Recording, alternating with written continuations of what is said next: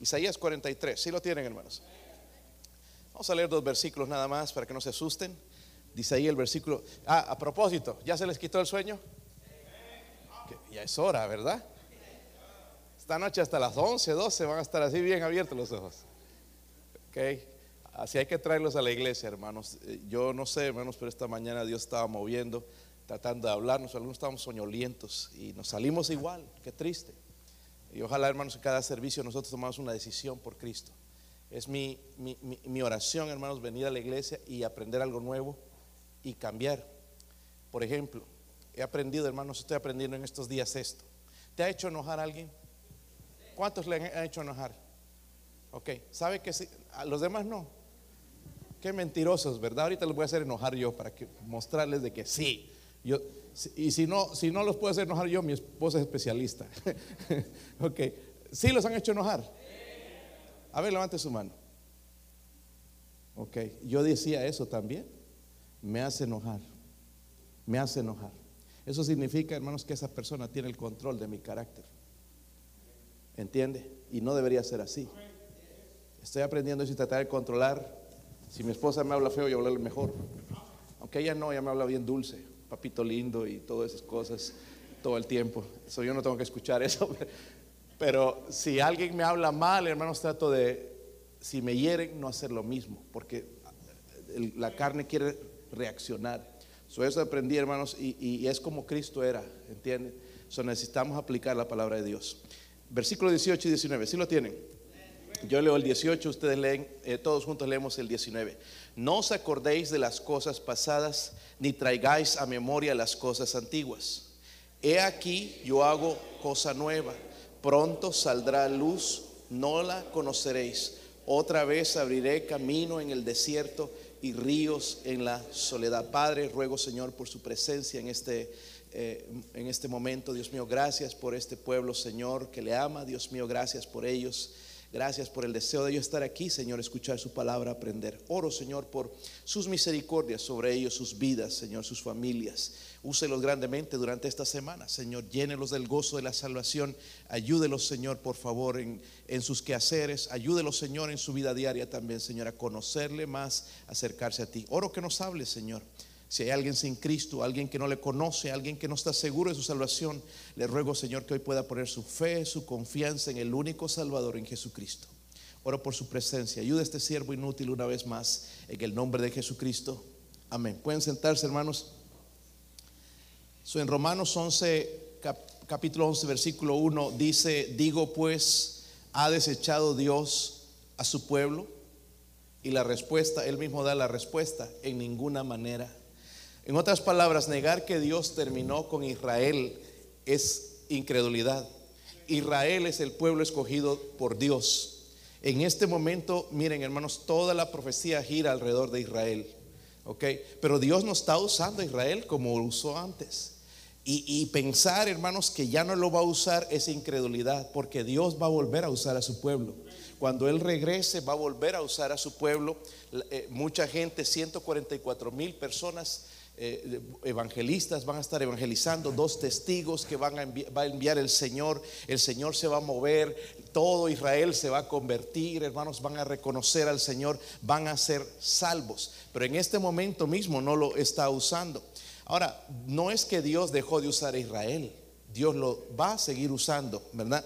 Lo mismo sucede, hermanos, con su iglesia. Hermanos, Él no ha terminado con nosotros. Filipenses 1:6 dice, estando persuadido esto, el que comenzó en vosotros la buena obra la perfeccionará hasta el día de Jesucristo. So, somos un trabajo, hermanos, en verdad somos un, estamos en construcción, como dije esta mañana, no podemos ver en ninguna persona, en ninguno de nosotros perfección porque estamos en ese proceso, hermanos, de trabajar, o el Señor trabajando en nuestras vidas y de que nos haga mejores.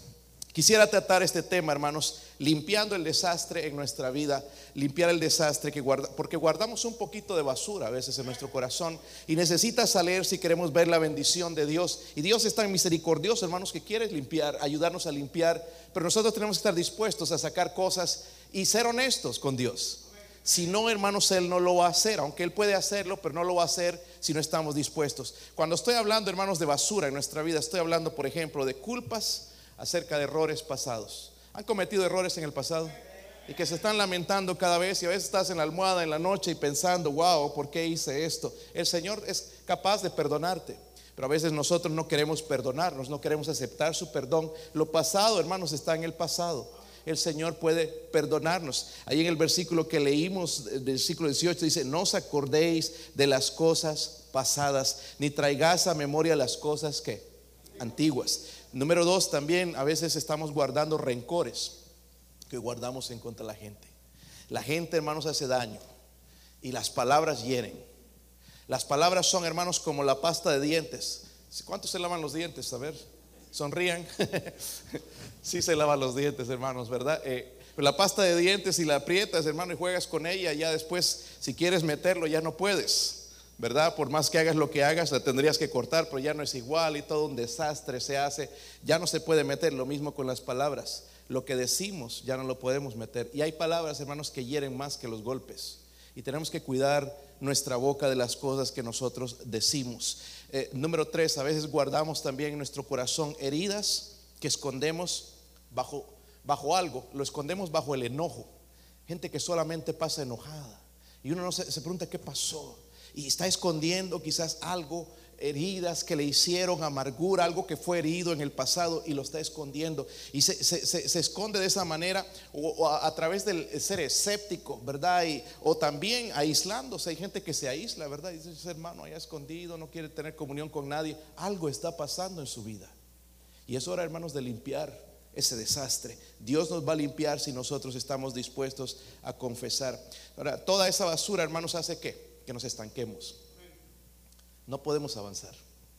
Y nuestro deber, hermanos, debería ser avanzar. Crecer, dice la Biblia, en la gracia del Señor. Y muchas veces no crecemos y nos preguntamos, pero estoy yendo a la iglesia, pero estoy leyendo la Biblia, pero estoy siendo fiel, estoy incluso dando mis diezmos. Ya voy por la segunda ronda para el proyecto Guatemala, estoy apoyando la obra, pero algo pasa, estoy estancado. Quizás, hermanos, es que hay que sacar cosas de estas en nuestra vida. No siempre es así, pero a veces es cosas que no hemos sacado, que no hemos arreglado con, con, Dios. la Biblia dice, no os acordéis de las cosas pasadas, ni traigáis a la memoria las cosas antiguas. Sobre la relación entre Dios y su pueblo, hermanos, nos va a ofrecer un remedio. Yo leí todo el capítulo 43, voy a rápidamente, hermanos, aplicar tres cosas tres lecciones que quizás nos pueden ayudar a cómo eh, limpiar ese desastre en nuestra vida. Miren el versículo 1, versículo 1. ¿Están ahí, hermanos? Dice, ahora sí, dice Jehová, creador tuyo, oh Jacob, formador tuyo, Israel, no temas porque yo que te redimí, te puse por nombre, dice, mío eres tú. Amén. Una vez que te casas, tú le dices a tu esposa, hermano, eres mía. Ya no pertenece a otro, eres mía. Pero estas vienen palabras de Dios, está hablando a su pueblo Israel. lo primero, hermanos, es reconocer la relación. Y aquí, hermanos, hablando del pueblo de Israel, la relación primeramente con ellos. La relación. Miren el versículo 1, menciona la palabra, todas estas palabras son importantes. Dice Jehová, ¿qué dice? Creador, ¿qué? Creador tuyo. Qué bueno, hermanos, que no somos resultados de una explosión, ni de un accidente Parecía que tuvimos un accidente de pequeños, pero no fue así. Somos creación de Dios, pueblo especial para Dios. Él nos creó a su imagen y semejanza. Somos creados por Él. Creador tuyo, dice, oh Jacob, y formador tuyo, oh Israel. Versículo 1 también dice, no temas. A veces nos invade el miedo, ¿verdad? Con toda la situación alrededor, hermanos, es, normal tener miedo, pero él dice, no temas, pues dice, porque yo te qué redimí, yo te rescaté, te puse no, nombre mío, eres tú. O sea, la palabra redimí, hermano, es una palabra incluso eh, de, comercial, ¿verdad? Yo te redimí, te puse nombre mío, eres tú. El versículo 2 le dice, cuando pases por las aguas, esto es tremendo, hermanos, yo estaré qué? No estás refiriéndose al, río Bravo, hermanos, cuando cruces el río Bravo. Eh, eh, esto es, vamos a verlo en un ratito. Dice: Si por los ríos no te anegarán, cuando pases por el fuego no te quemará, ni llama arderá en ti. Ahora no vayas, hermano, a hacer un incendio y te metas y no, el Señor está conmigo, loco, ¿verdad? Vas a salir, hermano, quemado, ¿ok? Como mi hermano una vez se puso a jugar con fuego, hermanos, ahí lo vi haciendo incendios y echando gasolina y fosforito así le tiraba. Y, creo que en un lugar puso mucha gasolina y que le tira. Yo estaba en la ventana mirándolo, tira y ¡pum! Se armó un fuego y lo vi en medio del fuego, salí corriendo y todas las pestañas quemadas y todas las cejas estaban quemadas, toda la ropa de mi mamá en el tendedero quemada. No se juega con fuego. No está hablando de eso, está hablando de las pruebas. Hermanos, pruebas van a venir. Y ahí estaban cantando, hermanos, regocíjate en... Saben, eh, el escritor de ese cántico es Ron Hamilton. Cuando le descubrieron cáncer en un ojo, después él se puso parche el pirata porque le sacaron el ojo, tenía cáncer en el ojo. Pero la primera canción que él, eh, era, es compositor cristiano, escribió regocíjate en él. ¿Entiende? ¿Qué, escribíamos nosotros? Algo, algo así. Nosotros pues, un cántico de amargura.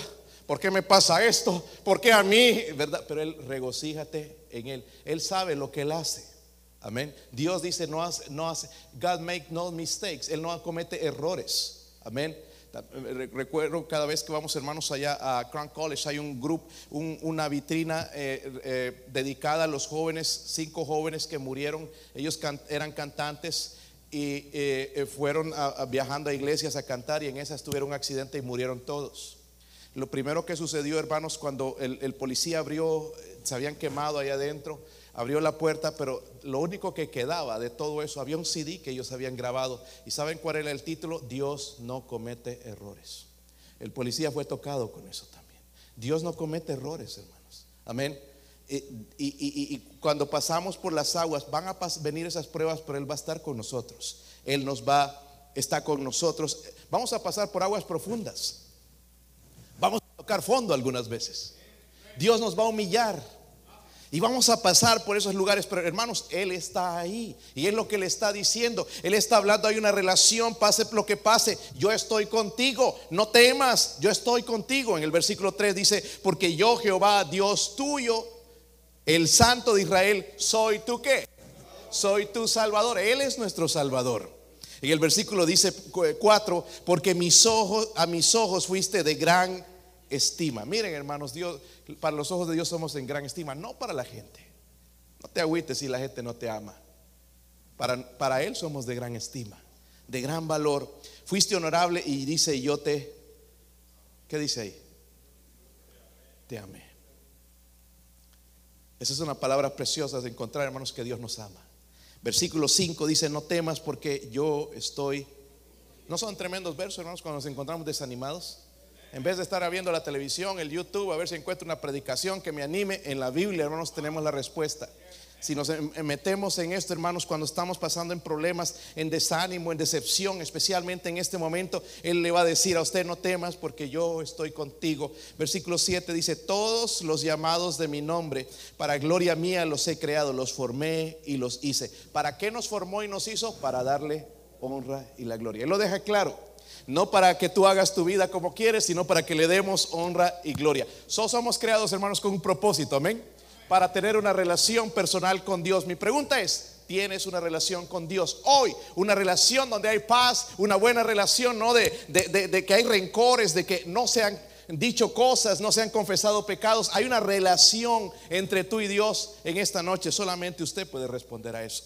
Miren el versículo 8, primero su relación, pero el versículo 8 dice ahí, sacad al pueblo ciego que tiene ojos y a los sordos que tienen oídos Congréguense a todas las naciones y júntense todos los pueblos. ¿Quién de ellos hay que nos dé nuevas de esto y que nos haga oír las cosas primeras? Presenten sus testigos y justifíquense, oigan y digan, verdad es. Eso habla de la responsabilidad. Dios llamó, hermanos, a ese pueblo ciego y no podemos darle duro a Israel.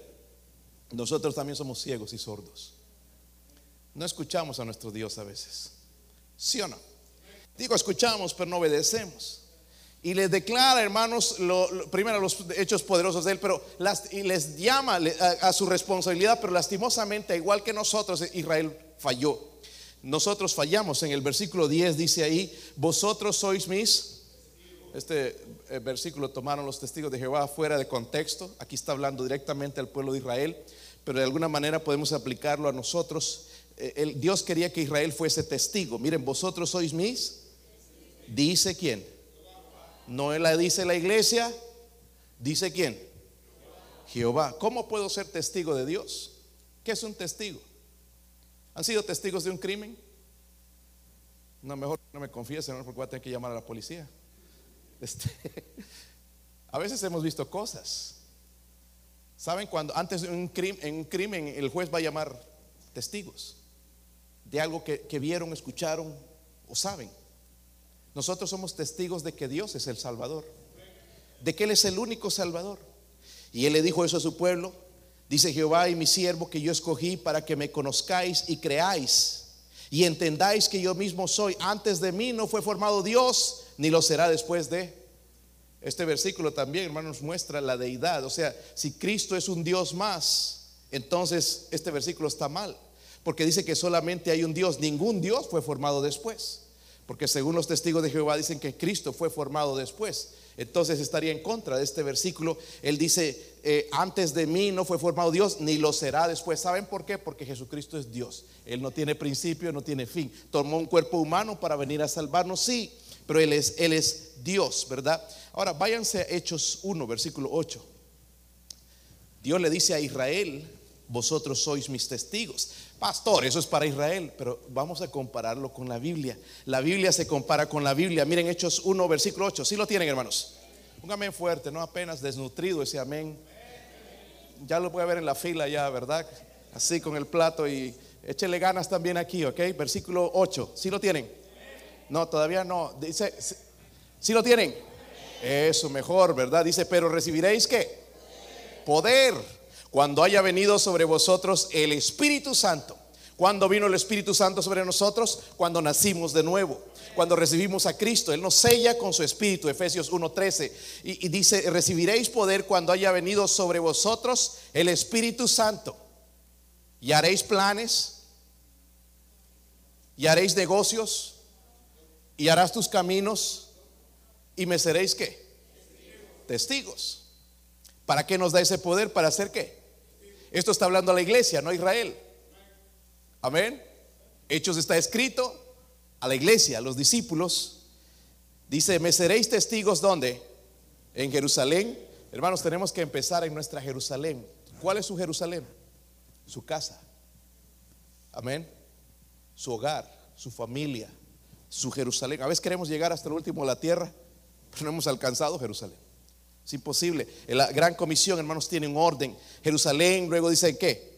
En toda Judea. Vamos a suponer aquí, hermanos, Judea, Jerusalén es Lenore City, ahora que estamos en Lenore City. Vamos a decir, Judea es Tennessee, Samaria, los Estados Unidos. Hasta lo último de la tierra, allá donde está el hermano uh, Carlos Santos en Guatemala, hermano Pedro en Honduras, eh, eh, eh, el, los el hermano que va a Israel, Zamora, y, y eso es lo último de la tierra, pero tenemos que comenzar en Jerusalén. ¿Ven nuestra responsabilidad, hermanos? Yo he encontrado esto. No hay mejor gozo, hermanos, que compartir lo que Dios ya hizo en mi vida. Porque tú te vas a dar cuenta, hermano, como cristiano, que si estás leyendo la Biblia, estás orando, estás viniendo a la iglesia, pero como que algo falta. I'm missing something. Como que algo está faltando. ¿Sabe qué está faltando, hermano? Ser testigos. Hablar de Cristo. Como les digo, pueden llevarse folletos. Si te da miedo, lo tiras allá y sales corriendo. Pero que alguien sepa, hermanos. Pero qué bueno es sentarte con una persona y empezarle a hablar de Cristo. Déjame decirte una historia. Hace años estaba como tú, sabes, estaba así sin esperanza, no tenía respuestas. Pero sabes qué, encontré a un hombre que se llama Jesús. Jesús es bueno, sabes que murió por mí en la cruz, me salvó y puede hacer lo mismo contigo. Es tan difícil compartir esa historia de amor. Dios quiere que seamos testigos. Algunos de nosotros pensamos es que tengo que ir al instituto, tengo que ir al college, tengo que ir a un... No, no, hermanos, con lo que Dios hizo en nuestras vidas, punto. Seréis, ¿qué dice qué? ¿Sabe quién va a obrar en la salvación, hermanos? Dios. Lo que nosotros queremos preparar un mensaje, hay que los convenzamos y, puede ser tremendo el mensaje. Uy, qué convencido estoy. Hizo una oración y nunca fue salvo. ¿Por qué? Porque no hubo la, la convicción del Espíritu Santo. Y la salvación pertenece a nuestro Dios. Amén. Eso tenemos una responsabilidad. Estamos cumpliendo con nuestra responsabilidad. Número 3, miren el versículo 14. Versículo 14. Así dice Jehová, redentor vuestro, el Santo de Israel, por vosotros envía a Babilonia e hice descender como fugitivos a todos ellos, aun los caldeos en las naves de que se gloriaban. Yo, Jehová, Santo, vuestro Creador de Israel, vuestro Rey.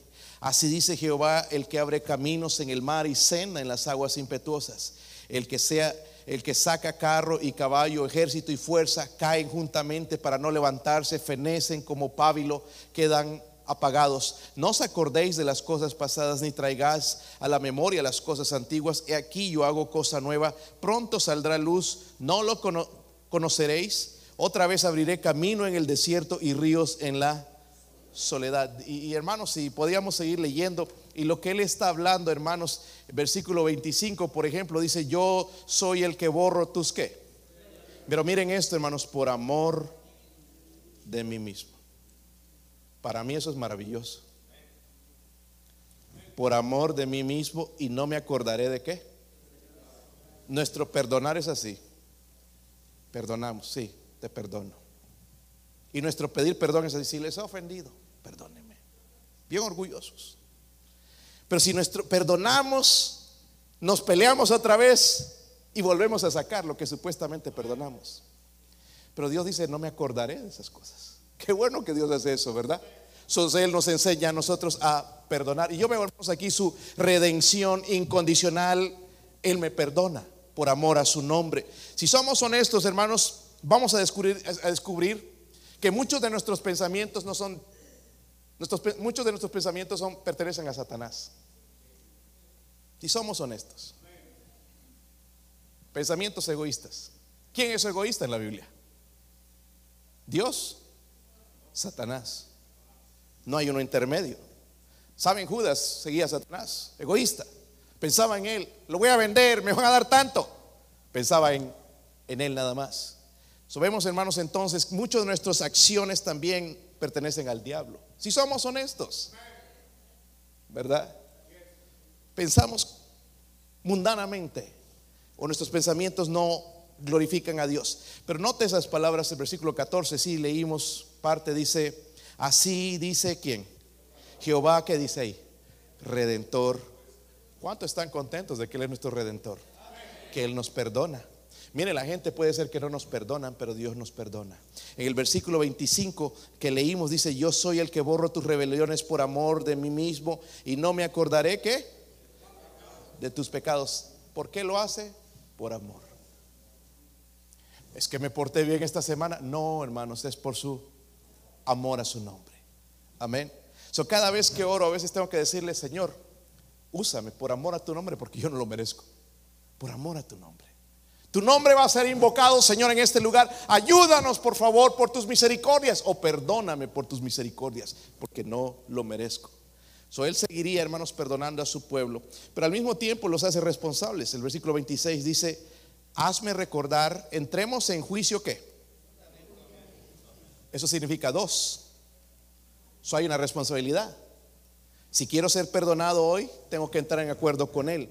Junta mente habla tú para justificarte. Tu primer padre pecó y tus enseñadores prevaricaron contra mí. Por tanto, yo profané los, los, príncipes, los príncipes del santuario y puse por anatema a Jacob y por oprobio a Israel. En otras palabras, hermanos, eh, Dios está hablando, hermanos, de que nosotros también tenemos una responsabilidad. Somos responsables. Si Él perdona, pero yo tengo que reconocer que soy pecador. Debo reconocer. Jamás, hermanos, vamos a ver lo maravilloso que es nuestro Dios si no somos perdonados. Eh, este fue, creo que lo compartí con ustedes hace poco. Vayan allá mejor en, Mateo 11, 28. Mateo 11, 28. Hace, hace, hace poco lo compartí con ustedes. Pero este fue uno de los pasajes que Dios usó para que yo me convirtiera a Cristo. Lo encontré en un folletito que puso mi mamá, estaba al frente el folleto y estaba ese versículo. Y yo estaba rebelde, no quería saber nada de Dios, dudaba de Dios, de su palabra. Pero cuando leí eso, tuvo tanto sentido y tenía tanto poder que tocó mi corazón y me dejó con la incógnita. Mateo 11, 28 dice, y si lo tienen, dice la invitación del Señor. venid a mí todos los que estáis que. Ahora, esto no está hablando del trabajo, las 80 horas que te echaste esta semana. En la carga espiritual. Todo lo que se está refiriendo el Señor es espiritual. Lo vamos a ver en el contexto. Amén. Porque si están cansados del trabajo, ¿verdad? Están cansados de esta vida de puro trabajo, romperse el lomo. Pero he encontrado esto, hermanos, que el peor trabajo no está ahí. O, lo que más decepciona no es el trabajo duro, es nuestro cansancio espiritual. Amén. Ayer fuimos a comprar mulch con, mi familia y, 60 bolsitas que nos compramos de allá de la tienda y, vino a ayudarnos un muchacho y grande, seis pies, jovencito. Y vino, necesitan ayuda, 60 bolsas, hermanos. ¿Qué creen ustedes? Se necesita un poquito, ¿verdad? O sea, digo, para, para apoyar no son pesadas. Pero ahí estábamos unos cargando con, con mi hijo Joshua y yo y él, muchacho este. Y yo lo escuchaba ya con la segunda. Uh, como que se retrasaba. Uh, cansado ya con dos o tres bolsitas. Grandote, hermanos, fuerte, joven. Y el viejo tuvo que hacer más, ¿verdad? y dije, le dije, mañana no te vas a poder ni levantar de la, de la, uh, you're to be sore, vas a estar bien adolorido y todo. Ay, sí, me, pero eh, eh, no se refiere a ese cansancio. El Señor dice, venid a mí todos los que estáis trabajados y ¿tienes cargas espirituales? Uno de mis hijos siempre me pide oración así. Ora por mi mi actitud. Quiere cambiar. Es una carga. A veces somos lo, que no queremos ser. ¿Se han dado cuenta? Queremos ser más activos en la obra de Dios y no sucede. Son cargas, ¿sí o no? Queremos estar en la iglesia y por alguna situación no se pudo y son cargas. ¿Sí o no? Un mal hábito que, queremos sacar de nuestra vida y son, son cargas. Y el Señor dice, venid a mí todos los que estáis trabajados y cargados y yo os haré que pero dice llevad, aquí está la responsabilidad, llevad mi yugo sobre vosotros y aprended de mí. Miren, es la única lugar en la Biblia donde Dios dice que aprendamos de él. ¿Qué tenemos que aprender? Que yo soy manso y qué? Humilde de corazón. Y dice esto, y es su promesa, hallaréis descanso para vuestras... Ahora, obviamente, hermanos, queremos el producto, el descanso, pero hay un principio ahí. Amén. Tengo que tener la sociedad con él. Dice, llevad mi yugo sobre vosotros y aprended de mí que soy manso y humilde. En otras palabras, debo ser humilde en reconocer cuando yo necesito a Dios, cuando yo estoy mal, que algo lo que está pasando no es culpa de los demás, es, es, es mi problema y necesito ese descanso espiritual. Y él dice, porque mi yugo es fácil y ligera mi carga. ¿Quiere disfrutar de lo maravilloso que es nuestro Dios? ¿Sí o no? Tenemos que hacer esto. Váyase a Isaías 43 otra vez. Ya voy a terminar, hermanos. Gloria a Dios, ¿verdad? Bendición. Miren cómo se alegran. Versículo 19. Ojalá que esta semana agarre la Biblia y medite en ella. Amén. Este sábado vamos a tener, hermanos, eh, compañerismo. Tráigase algo ahí espiritual, hermanos. No solamente los pancakes, el sausage o lo que quiera traer, hermanos, pero tráigase algo espiritual, algo preparado así para que nosotros podamos disfrutarlo. Versículo 19. Puestos de pie. Mi esposa va a tocar el piano. Versículo 19. ¿Están ahí, hermanos? Tenemos que sacar esa basura, ¿verdad? Cosas, hay pecados quizás que no hemos confesado. Hay cargas quizás que traemos. Pero cuando ya entramos en esa sociedad con Él, luego el versículo 19 dice, he aquí yo hago qué? Cosa nueva. ¿No es lo que queremos? Cosa nueva. Pronto saldrá qué? A luz. No la conocéis. Otra vez abriré camino, dice dónde? En el desierto y ríos en la... No sé si has visto un lugar desierto, desierto, quizás cuando pasaste por el desierto. Pero lo que más desearías tener ahí es un río porque va a refrescar. Eso es lo que va a hacer en nuestra vida el Señor espiritualmente hablando. Pero hermanos, tengo que sacar toda esta carga de mi vida y, no quedarme estancados. ¿Por qué no comienzas hoy? sinceramente, honestamente, todos, absolutamente todos, tenemos algo en nuestro corazón que estorba nuestra relación con Dios. Yo no sé cuál es la suya, yo conozco las mías, pero cada uno tenemos una y son diferentes a veces. Tenemos, estamos en una lucha espiritual, hermanos. Recuerde, es una lucha. ¿Sabe? Cuando el ejército va a pelear, es, es una pelea. No va a ser fácil. Alguien va a morir. Cuesta la libertad. La libertad tiene un precio. Nuestra libertad espiritual tiene un precio. Tienes que estar en comunión con Dios. ¿Cuántos se han dado cuenta, hermanos, de que esta lucha espiritual está más fuerte cada día? ¿Se han dado cuenta? Qué difícil es en la mañana ya despertarse, ¿verdad? Tiene que darle un martillazo en la cabeza. Porque, ¿cómo cuesta? ¿Sí, ¿Sí, o no, hermanos? La lucha con la carne cada vez más difícil. La lectura, estás leyendo y de repente ya te dio sueño. O que el teléfono y que esto y que el otro, que el trabajo, que el patrón, que ya vente. La lucha espiritual está aumentando. La oración. ¿Se han dado cuenta que ahora nos dormimos en la oración? Antes no sucedía eso, orábamos y wow, pero ahora nos dormimos porque es más grande la lucha. Pero necesitamos sacar cosas y decirle a Dios y ser sinceros con Él, honestos, hablar con nuestro Dios y empezar a sacar toda esa basura espiritual que Él quiere que sacamos. Pueden ser culpas, errores del pasado, pueden ser recores que guardamos unos con otros o con algún familiar, algún amigo, algún compañero de trabajo. Nada más deje que el Espíritu Santo a usted le dirija. O quizás heridas que escondemos. Nos hirieron y lo escondemos bajo el enojo, nos aislamos. Mejor no estar con nadie, mejor no me meto con nadie. Y nos escondemos tras eso cuando podemos tener el descanso de Dios, si nosotros queremos. Vamos a orar, hermanos, con sinceridad a nuestro Dios en esta, en esta noche. Padre, ¿podría ayudarnos, Señor?